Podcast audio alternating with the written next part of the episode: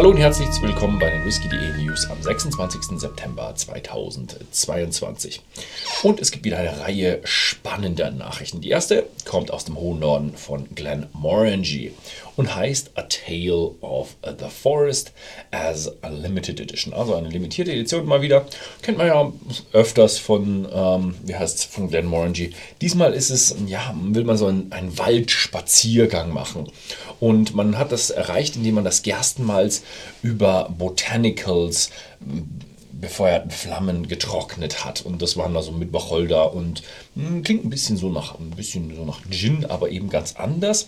Gereift in Ex-Bourbon-Fässern mit einem Anteil an Refill-Fässern 46% und ja, Klingt sehr, sehr interessant. Dann haben wir Douglas Lang stellt den The Cauldrons Cask Strength Edition 2022 vor. Es ist ein neuer ja, Campbelltown Blend und ist dann der zweite. Und sind nur 3120 Flaschen ab Oktober erhältlich. Dann geht es weiter. Und zwar Glen Allachie bringt ihren ersten torfigen Whisky auf den Markt. Und es ist auch der erste Whisky, der jetzt mit vier Jahren ähm, ein Whisky ist, der eben die erste Abfüllung ist, die Billy Walker direkt vollständig überwacht hat, als er 2017 die Brennerei übernommen hat. Gelagert wurde das Ganze in Ex-Rye Bourbon und Virgin Oak Fässern und ja, limitiert auf 10.000 Flaschen. Also der macht immer größere Batches, 60% ABV, natürlich Farbe nicht kühl gefiltert. Ja, so kennt man das von Glen Allachie. Dann geht es weiter. Old Pulteney bringt eine Coastal Series raus.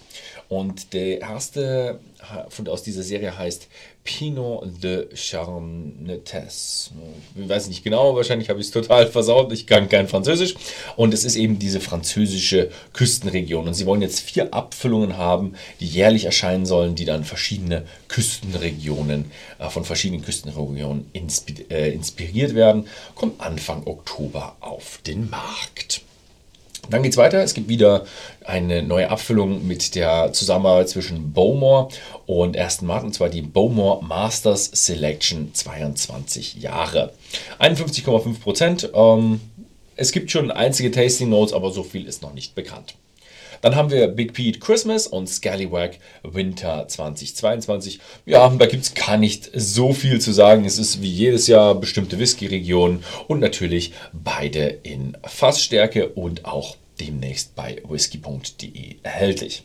Dann sind wir fertig mit äh, Schottland und gehen mal weiter nach Wales. Und zwar der Pandering Icon of Wales Nummer 9. Ja, da war so ein bisschen so ein Ding, so 10 und 8 gab es schon und jetzt kommt dann äh, der 9 raus. Und ja, gereift in jamaikanischen Rumfässern und Ruby Port Fässern auch demnächst bei whisky.de erhältlich.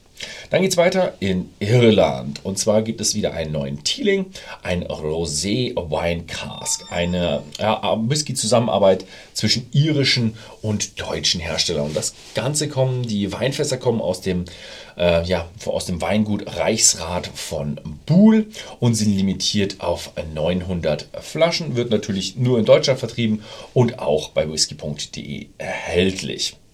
Dann geht es weiter in USA und zwar gibt es da eine Sport zusammen, ja, Joint Venture. Gibt es sehr selten und denn Alkoholsport hm, machen die meisten nicht. Aber Jack Daniels macht jetzt mit McLaren Racing, machen die eine neue Partnerschaft und auf dem, äh, ja, auf dem neuen 2023er F1 Auto von McLaren wird eben das Logo von Jack Daniels thronen. Dann gehen wir weiter in den internationalen Bereich. Da verschlägt es uns zu MacMurra und die haben den neuen MacMurra Destination auf 10.000 Flaschen limitiert in vier verschiedenen Fasstypen: Exportweinfässern, amerikanische Eichenholzfässer, Ex-Bourbonfässer und am Ende noch ein paar Oloroso Sherryfässer. 48,7% und wie man es kennt, alles ohne Kühlfilterung, ohne Farbstoff und auch bei whisky.de erhältlich. Dann gehen wir weiter nach Japan. Und zwar gibt es da wieder mal eine Nachhaltigkeits- ähm, und zwar bei Suntory, die Hakshu-Distillerie. Das ist diese Destillerie, die so schön im Wald ist. Wer das letzte Live-Tasting gesehen hat, da habe ich viel drüber gesprochen. Und die wollen jetzt in Zukunft diese Destillerie mit Wasserstofftechnologie betreiben. Ein 16 Megawatt Elektrolyseaggregat wird dann eben ja, dort in der Region nachhaltig produzierte Energie dazu nutzen, Wasserstoff zu erzeugen und die werden dann die Destillation und das Wärmesystem der Brennerei betreiben. Das Ganze soll 2025 in Betrieb gehen und vielleicht werden sie auch noch ein paar Busse und Lastwagen damit auch noch betreiben. Dann geht es weiter bei Nika und zwar stellen die die Discovery Whiskies vor. Äh, das sind zwei Whiskys, limitierte Auflage, einer aus Yuichi, Aromatic Yeast und einer aus Miyagikyo, Aromatic Yeast. 47 und 48 Prozent ABV. Und da haben sie eben mal ein bisschen auf die Hefekulturen geschaut und haben sie andere Hefekulturen verwendet und die nach dem Namen her, würde ich mal sagen, etwas aromatischer. 20.000 Flaschen limitiert, ist aber für japanischen Whisky nicht so viel, also wird sehr knapp sein. Und äh, die UVP ist auch 245 und, und 275 US-Dollar, also boah, wird wieder eine sehr teure Flasche aus dem Hause Nika. Ja, das war's diese Woche. Vielen Dank fürs Zusehen und bis zum nächsten Mal.